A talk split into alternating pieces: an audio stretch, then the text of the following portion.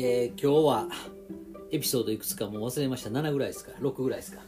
まあ6ですか 6, ね。6か7ぐらいですよね。でえー、と今日のテーマは商談。商談。は商談について語ろうかなと思っいはいてます、はで情報 CRM の中でこれまでキャンペーンといはい。あと見込み客はい。とか、先まあ、連絡先とかね、はい。それぐらいをこう紹介してきましたけど今日はちょっと大物の商談についてお話ししようかなと思ってます、はいで商談って言葉悪いですよね。言葉は分かりづらいですよね。結局、ね。商談って言われるとイメージとしてはどちらかというとそのお客さん先に行ってうん。商談する、うん話すっていうなんかすごく狭い世界のイメージがあるので実際のそのデータの位置づけとだいぶ違うようなイメージになりますよね。いやいやそうなんですよね。活動イコール商談みたいなイメージで言ったらあのサザエさんの三河山さんがやってきてあの何かいりますか？イコール商談みたいなね。御用聞きみたいな。御用聞き商談でも実際違うと。はいはいでこれまあ情報 CRM もそうなんだけど他の CRM も商談って使ってるものと、はいはい。あともう一個案件派っていうのがあ案件。ああありますね案件ね。音源派みたいな 商談か案件かみたいな。でどっちかって言ったら案件の方がフィットするかなと。うんうんうんうん一定のテーマに基づいたゴール自体をこう案件と指すみたいなはいはい感じで。で実は英語版で見た時にその案件っていうか商談自体は opportunity って書いてる。はいはいはいあるいは deal はいはいはい。 opportunity か deal かってこれ英語でも2つあるんですよね。はいはいはい。 opportunity 派と deal 派っていう。 potential とかってなかったあ potential もあった。 potential もあったなんだよポテンシャルって。お前のポテンシャル高いな。可能性可能性かみたいオポチュニティも機械なんですね、なまあそうですよね。であとディールは契約っていう意味にもなったりしてて、はい。何かこう発注行為を一つの案件単位1発注を1案件みたいな風に見立ててこうデータを作っていくっていう、うん。まあそんな感じかなと思います。で CRM の商談の方は基本売る先に、まあ、紐づいてるわけですね、うん。取引先であったりとか連絡先に紐づいてます。と、で B2C っていうか、まあ、個人向けの消費財の場合って、まあ、商談立てるっていうよりもボンボン物をこう売っていく方が多いのでうんあんまり商談を作りましょうってピンとこないと思うんですね。そうです注文ベースで来ちゃうから。うん。でもまああのーまあ、B2C の話はね長くなるからちょっともう今日はあんまり喋らないでおこうかなと思ってて、B2B の案件？はい。商談管理っていうとやっぱりこう必要なものっていくつか要素あるじゃないですか、はい。要はあの顧客情報の一元管理とかうん例えば案件管理をしたいっていうのがお客さんのニーズにあって、そうなった時の案件管理のあるべき姿って何かっていうのとうん。それをするための情報の要素ってどんなものがありますかう。んでお母さん案件一覧表みたいなんてお客さんなんか持ってるでしょ？まあ持ってますし私が営業でねキャリア積み始めた時やっぱりエクセルで案件管理表みたいなのやって自分が顧客名があってうん。案件内容があって金額の予想があって今のステータスみたいな。でそれを見ながら毎週会議するみたいな。そうですよね。でスプレッドシートでやっちゃってるとどんどん右に長くなるみたいなそうですね。項目が増えていくとか。あの間違った案件管理のスプレッドシートで典型的なやつがこう案件の基本情報ね。そのどのお客さんで何をいつまでにいくらで売るそしてステータスっていうのとあと右に活動をどんどん書いていってるタイプのものじゃないですか。ますね何月何日何をしたみたいな。そうそうそうそうそう。列果てしなくのもいて列 BX とかなってる人とかいるじゃないですか。2週3週目に入ってと突入してるみたいな。あれはちょっとまああのいただけないとしても、うん。まあ、基本はあれですよね。誰に対して何を売るか。うんうん。でどこまで今来てるか。うんうんうん。でいつまでに。で次何をしようとしてるかっていうのと、あといつ決めるか。はいはいはい。これ情報 CRM だとあの完了予定日っていうはい。日本語になっちゃってるんですけど、はいはいはい。これ英語版でクロージングデートなんですね、うん。クロージングする日っていう。でもここもちょっとなかなかクロージングするって割と違和感ないですか？表現。まあそうですね。あとは個人的にはお客さんがやっぱ誤解していることが多いのがその案件のその入金とかが完了した時点がクロージングデートになってるみたいなあーそうですね。結構多いですよね。これ情報間違いあるあるですよね、はい。あれはまあ翻訳がそういうふうにやってるんじゃないかなと、まあまあはいはいはい。だから基本的には契約を取ろうとしてる日がクロージング、まあ、発注書が来る日はいはい。来る日というか勝ち取る日？まあ注文をもらう日って感じですよね。ねですよね。なんかであの僕違和感あるって言ったらクロージングってねはい。クロージングに行ってきますって言って B2B の営業でその日にね 印鑑つかないでしょ絶対に。まあ基本的には意思決定がね一応されたっぽいみたいな感じですよね、ですよね。だからねクロージングしていきますっていうキーワードって必ずしも商談が終わる日じゃないから、はいはい。そのあたりをちょっと加味して活動も入れないと、うんうんうん。いやあなた買いますよね買いますっていうのを、まあ、誰が言ったか。はいはいはい。要は担当者が買うって言ったのか。うん。社内の倫理は降りてて、はいはいはい。今日印鑑ついたのが私の手元に戻ってきそうですとかそのあたりまで詰めないとクロージングに行ってきますって、ね、そもそも提案でクロージング終わってんじゃないなと、こう僕らははいはいはい。こう考えちゃうから、はいその言葉の定義もねクロージングデートっていうのを使うといろいろ考えさせられるもありますよね。うんであの情報 CRM の不人気項目っていうの何個かあってはい。標準なんだけどお客さんが消したりはい。使わない項目ってあるんですよ。ありますよね。結構たくさん。で商談の不人気項目ナンバーワンが多分次のステップ。ああそうですね。次のステップがしかも1行のねデテキストなんですよね。テキストデータっていう、それ何に使えばいいのかちょっと想像つかないですよね、なかなかでこれはもう次にその案件を進めるために次やるやらないといけないことっていうふうに僕はもう定義してるんですよね。はいはい。だからまあ例えば提案っていうのが入るかもしれないし、はい。えーなんですかね決済者と会うっていうのかもしれないし、はいはいはい。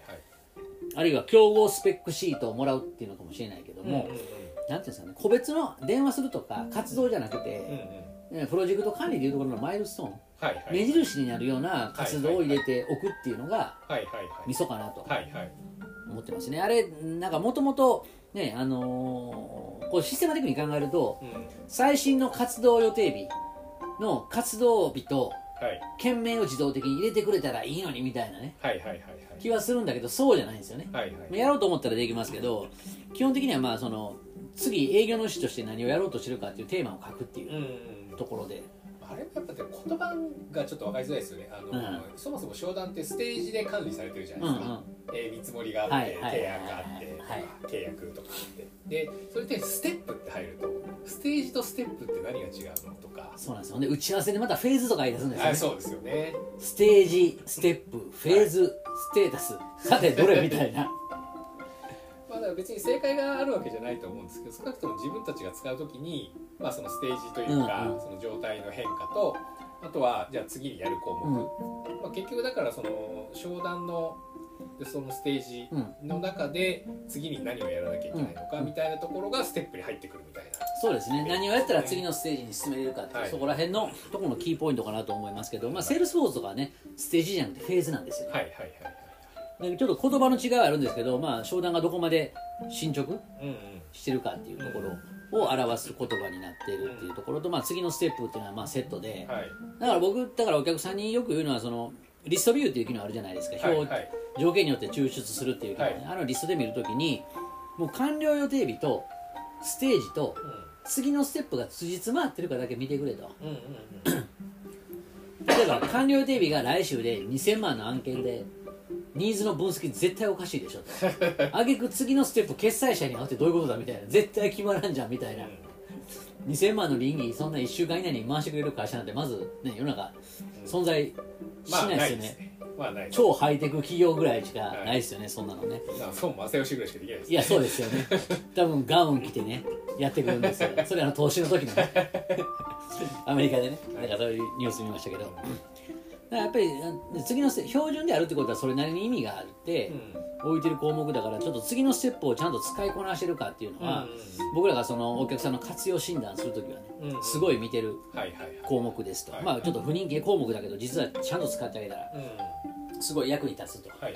で 何でしたっけね？あと項目でいくとあの商談の種類ってあるじゃないですか。あ種類ね。あれも結構使あいづらいれところはあれは難しいですよね、はいはいはいはいで結局商談の種類の標準って新規商談はい。既存ってなってるんですよ、はいはいはいで僕がよくあるやつとしては新規かリピートかはいはい。アップセルかっていうのをよく使います。はいはいはい。これは別にどの商売でも基本ありえますよね、はいはい。新規リピートアップセルっていうのは、えでそういうふうな文言で なんですかね商談のなんですかね、まあ、種類タイプ。区分、うん。の中で一番会社で気にしてることをまず書くっていうのがポイントかと思うんですよ。まあ、だから別に新規既存だけじゃなくて、うん。別に例えばソリューションなのか物売りなのかそうですいうので分けても全然問題ないわけですよそうですその商談の総額の中の大部分を占めるのが、はい。サービスかはい。物品か。はいはいはい。で、まあ、区別しましょうっていうのもあるし、あと省流チャンネル、うん。販売チャンネルを表す時に使うケースもあります、まあなるほどなるほど、まあ、直接販売か代理店販売か。みたいなあとはまあ EC の3つ。ええええ入るケースもはい。はいあると、まだ結局重要で変化のその変化を把握したいものってことですよね。そうですそうです。具体的にあ新規最近増えてるねなのか逆に既存が落ちてるねなのかとか、そういうようなものを把握するためにあの項目が必要ってことそうです。パッと見何であなたは商談を分類してますか、うんうん。で効果不効果というか、まあふあのー多機能がゆえにっていうところもあって、はい。レイアウトとかはいはいとイコール種類みたいにしまうケースあるじゃないですか、はいはいはいはい。要は消耗品を売る時の商談と本体を売る時の商談で項目が違うからはい分けたいんですと、はいはい。となるとレイアウトっていう、まあ、エンタープライズエディションにあるレイアウトっていう項目を利用してレイアウトを変え、まあ、見見た目？はい。項目の表示非表示を変えましょうみたいなところがあると、まあ、種類の出番なくなっちゃうんですよね。はいはいはいはい。じゃあ何なのみたいな、割とこう設定にもこう上流の設定と下流の設定っていうのが、うん。まあ、あるからそのあたりも注意すべきところかなと。はいはい。今の上流と下流っていうのは上流レイアウトはどちらかというと上流上流。ですね。もうシステム的にがっつり決まっちゃうから。で種類、まあ、下流の方は見た人の解釈で変えれるところ。はいはいはい。まあそういったところで、まあ、あの種類ってね考えないとまあそうですね、まあまあ、結局だから自分たちが何をね管理したいのかっていうところが決められてないと、普通どうで一般的にどうやるんですか？みたいな話になってあまり意味のない情報を入れなきゃいけないっていう。感じですそうですね。だからまあおすすめはって言われたらもう新規リピートアップセル、はいはい。もうこの3つにしますもうややこしいから。はいはい。でもその話だとまた面倒くさいことになったりするじゃないですか。あのじゃあその初年度の契約は新規にしたいとか。はいはいはいはいはい。一発目だけじゃなくて。そうですよね、はい。だからサービスと、まあ、サービスが商品分類どの商品セグメントが新規かみたいな話になってきちゃうんですよね。とかなんか複雑な話になってくるのでなんかそこまでいくともう好きにやってよみたいな感じにはなってきます。いやそうなんですよね。もともとこうスプレッドシートで商談の分類自体を表にねうん。主たるものと主たる、まあ、主従関係。うんうん。例えば省流っていう分類が項目があってその中で直販 EC 代理店って言って、うん。代理店の中でもう一回分かれてえっ、と何かねプレミアムリセラーとか、はいはいはいそうじゃないオーソライズリセラーとかってはい分かれてくるみたいなね、はいはい。そういうのも分け方としてあるし、だからここはもうきちっとね全員が入力間違えない基準であるっていうことがうんうんうん。大事です。で、まあ、ままずいのは種類の中に2つの要素を混ぜ込む人。ああありますね。はい。新規リピートアップセルなのに食品とか入れちゃう人ね、はい4つ目で、はいはいはい。あのーあれですね。ロジカルシンキングができないタイプの人ですね。そうですそうです。はい。まあできないんですけど普通は。普通はしないです。ですけどね。けど感覚的に全然違うねっていう、まあまあまあまあ。そこ普通入れないだろうっていうのが入っちゃう。とまあそうじゃなくても一個だけ違うとかなくても、うん。やっぱりこう新規ソリューションとか,、うん。なんかそういう組み合わせをね、うん。いきなり入れちゃうパターンありますよね、なんかスーパーのなんかこう棚に行ってね。はい。レトルトカレー、まあ、インスタントラーメン。サンポール。なんでやねんみたいな。これ食べ物違うんかみたいな。はいはい話に見えるケースがあるって今お話でございます、はいはい。食べてはいけないものが食品棚に混ざってるみたいな。であともうちょっと欠かせないのがステージ？はいはい。これ最重要項目最重要項目ですね。でこれステージ勘違いあるあるってこう見込み客のステータスの時に僕言ったかもしれないんですけど、はい。ステージって何を意味するかって言ったら売り手側がどこまで商談を行為として進めてるかっていうのがまあ簡単に言ったらそうはなんですよね、で全然逆のプロセスっていうかステージで言う時もあるんですよ。うん買い手。うん購買側のプロ手続きとかプロセスをステージにする時もあります、はいただ売り手の方が分かりやすいから、で売り手で、まあ、ステージあのニーズの分析とか標準のやつあるじゃないですか。はいニーズのえなんだっけな。条件の確認。はいはいニーズの分析。はい。提案。はい。でなんですかね。えーっと見積もり。見積もり。で交渉。最終見積もりの提示。口頭内示。受注かな。はい。なんかそんな感じだと思うんですけど、うんうんあれ面白いのはあれですよ。見積もりが提案の後なんですよね。ああそうなってますね確かに。あそこ多分結構な違和感を覚える方いらっしゃいますよね。そうですね。だから結局あれってその CRM が海外から来てるからバリューセリングの考え方なんですよね。うんうん物としていいか悪いかっていうのを判断してもらってからお金を出せると。うんうん。要は物として良くないと思ってたらいくら出しても買わないよっていうところで提案としての妥当性はそこで結構シビアに見てるのかなっていう気はしますよね。はいはいはい。そもそもお客さんのそのニーズの分析をした後の課題に対してちゃんとストライクな提案をしてるかどうかをまずお客さんに見てもらって、はいはい。それが丸だったらいくらでも買うだろうみたいなね、はいはいはい。はいそのあたりどうなんです実際問題としてはとはいえね概算見積もり最初に出したりすること多いじゃないですか、あの辺はその辺はステージの中で、まあ、概算見積もり出すのがステージかっていうのはちょっとね違う気がしますけど、提案の中の概算見積もりみたいな感じですかね、提案は概算見積もりまで。はいはいはい。みたいな、まあ、その言葉を含んじゃうっていう、はいはいはいでもね僕この辺りって確信割とついてると思っててはいはい。提案が決まらないっていう人って聞かれてもない。値引きとか最初から一発目で入れちゃうでしょ。まあまあそうですよ事例になってくれればとかいきなりね言い出したりもしますよね。でもう事例にもならずに顔色を伺ってもうなんですかね、初回訪問時にえ僕調整しますよみたいな感じではいはいはい。いきなりこうなんですかねそこその時点でそのカードを切るなよみたいな。はいはいでこういうふうなことをしてると営業部隊の中こう人が育たないとか。はいうんうんうん。だからそっちの課題とセットなんですよね。まあでそういう人に限って値引きしないとお客さん買ってくれないですよねとか言い出しますよね。そうなんですよね。そのあとよくある上司が僕前昔ブログに書いたかな。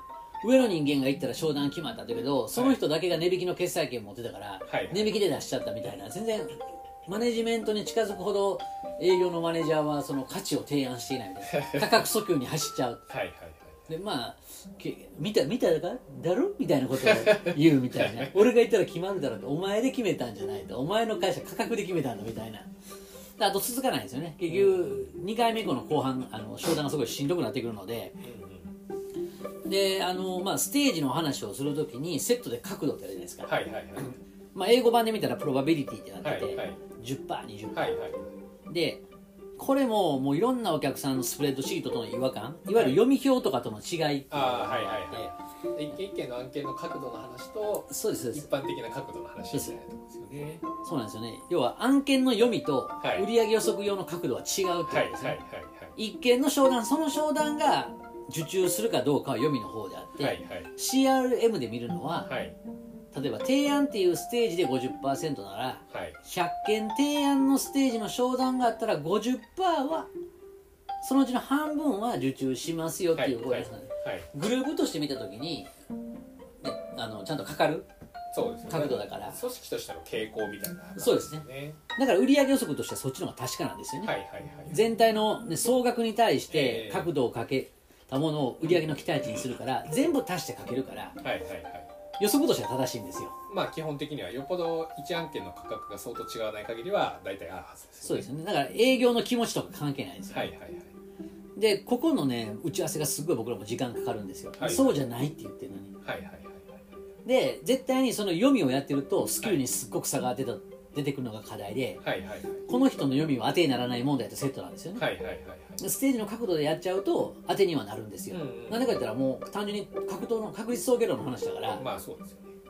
でポイントはやっぱり商談の数がある程度入ってないと角度をかけても意味がないと。まあそうです数件だったらね、はい。まあ、乗るか反るかっていうかあのコイントスみたいに当たりか外れかみたいな話になっちゃうから、うんうん。まあ、あんまり意味がないと、うんうんでこの辺りもうちょっとこうヘルプとかに、ね、説明してくれたらねまあそうね。僕らもこう説明あんまり時間かけなくて済むんだけど、はいはい。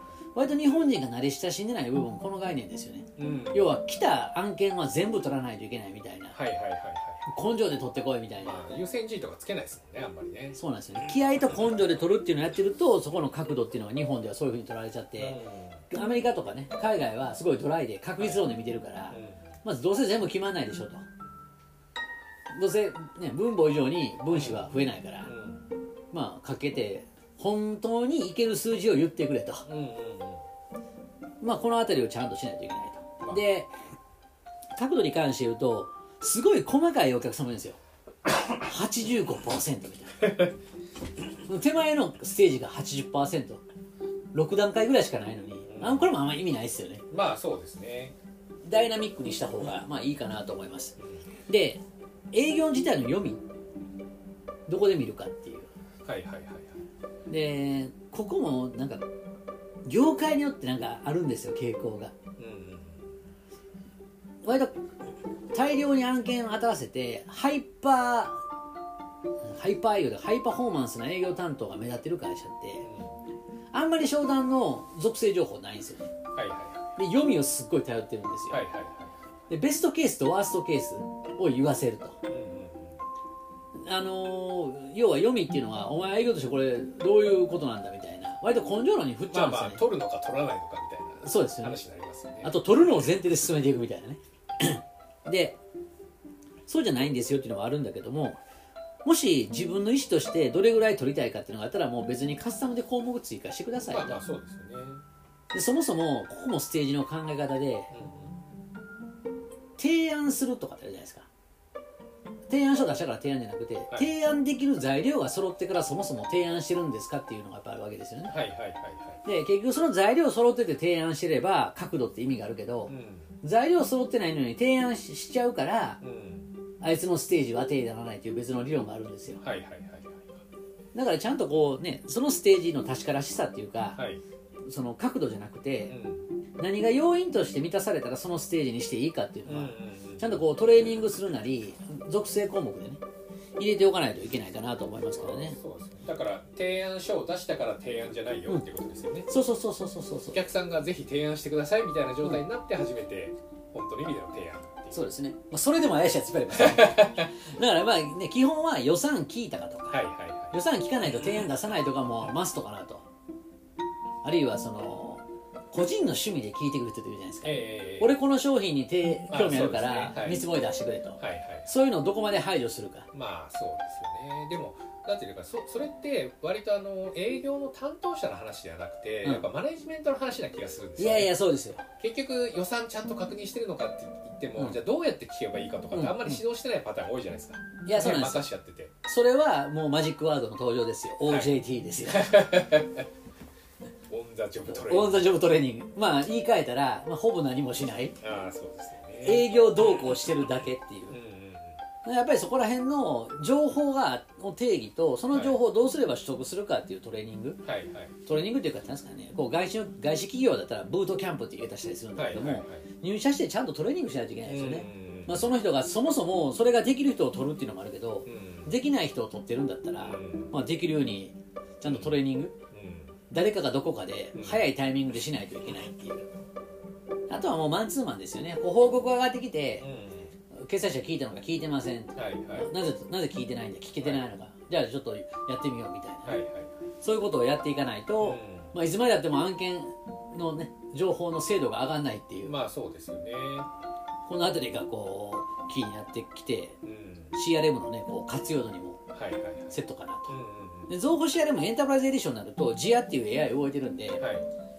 プレディクションっていう項目使えば、ええその案件の読み自体もう出るんですよ。はいはいはいい。くつかのパラメータセットしないといけないんですけど、まあ、それは難しいことじゃないので、はいはい。数百件商談集まったら、うんうんまあ、動作しだすみたいな感じになってるので、まあ、その個人的な読みはもう AI に完全に任せてうんうん。それよりは売上予測ちゃんとやっていこうと。で売上予測自体ってあのなんですかねすごい肝の機能なんでしょうね。うん。CRM では、はい要は目標に対して何パーセント達成できてるかと、はいはで売上予測を使わない会社って目標設定できてない会社なんですよ。はいはいはい。で目標設定できてなかったら案件管理も当然適当になるんですよね、うんうんうんいつまでに何決めないといけないからっていうのが分かんないから。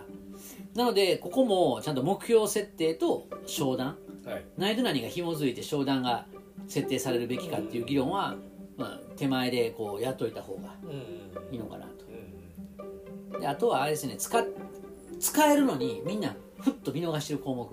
はいはいはいはい。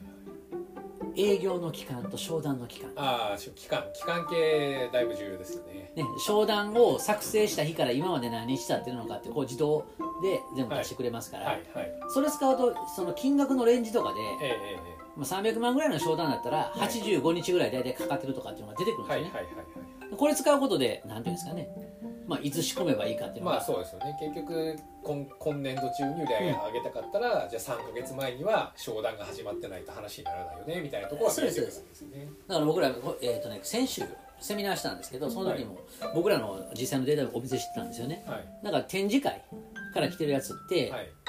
130日ぐらい絶対かかるんですよはい。商談のクロージングに。はい。はい。でアップセルはまあ1週間以内。はい。で新規うんは大体最近ね去年は45日だったんですよ。最近33日になってて結構1ヶ月に近づいてきて。はいはい。大体1ヶ月半前に仕込めばうんうん。結果は出ると、はい結果というかその取れるか取れないかっていう結論は出るっていうのが、まあ一番良くないのはねやっぱ結論が出ないみたいなダラダラ言ってるパターン良くないですよね。そうですよね。でそう思ったらあのつ月月別売上予測ってあるじゃないですか、はいはいはい。あれって結構かなりやっぱり難易度高いんですよね、うん要は6ヶ月先の種仕込むとかってはいはいはいはい想像できないんですよ。あのボス既存顧客が潤沢に割とあって、はいはい。新規顧客の問い合わせがなんてあってまあ新規顧客をとりあえず問い合わせなりなんなりを生み出す仕組みがちゃんとあるっていうことそうです。ね提で供浅い時からなんか関係性が浅い時から予測しとかないと、はいはいはいなんかなかなか決まらないですよね、ええ。来年度の案件ですとかっていうはいものを取らないといけないですよね、はい。はいだから割と単価が高いすす1000万とかなってくると、うんうんうん月別のパイプラインが出てくるんだけど、はい。多分数百万レベルだったら、うんうん。多分3ヶ月先が割と限界かなと。うんうんうん。だから逆にあれウィークリーで見た方がいいかもしれないですね。マンスリーとかウィークリーとかで。はいはいはいはい。何週目っていう、まあ、2019年度33週目の予測とかっていうふうに見た方がはいはい。いいんじゃないかなと、うんちょっと先週思った次第でございますよ、はい。うんゾコでその商談の期間とかやるので肝になるのがリアルタイムでちゃんと入れてるかどうかいやそうなんですよ。結局ね先週の商談を今日入れられたら全部ブレまくる1と、週間ブレますからね。あ後で変えられないんですよねあれがね。あそうなんですよ、はい。まあ、変に変えられても困るからね。しょうがないんですけどだからそのだからリアルタイムに絶対入れなきゃいけない項目、ん。だからある意味ね件名とかはどうでもよくて、うん。金額とかも後で変えられるからどうでもよくて、そのスタートすしたタイミングとかでうん。商談をいかにちゃんとリアルタイムで作るかっていう、そこだけはちゃんと徹底させるみたいなのはね。そうですね。作成日と受注日と、はい。あとステージを変えるのはオンタイムでやってくださいと、うんうんうん。まあ、となると何を言わんやっていうかそのモバイルアプリで入れるのは当たり前ですよねっていう、まあそうですね、まあ、ちょっとモバイルをちゃんとやることで精度が上がりますっていうのは別に、まあ、双方に限らずね。うん、うんうん。今のクラウドアプリケーションできゅあの基本だとは、はいはいはいまあ、思いますけども、あのモバイルでね入れやすいようにも項目設計しないといけないっていう、まあ、この辺りのねテストもあの CRM の管理者の方ははい何パターンか試してもらった方がいいんじゃないかなとは思います、はい。まあ、今日はちょっと,、えーっとまずは商談のところをざっと気に、普段から気にしてるところをお話しさせていただきました。まだ結構ありそうな気がしますけどね。まだまだまだ。23回ぐらいできそうあります。あります。これはちょっとねまだ時間空けてからやりましょう。はい。はい、はい。では。ではまた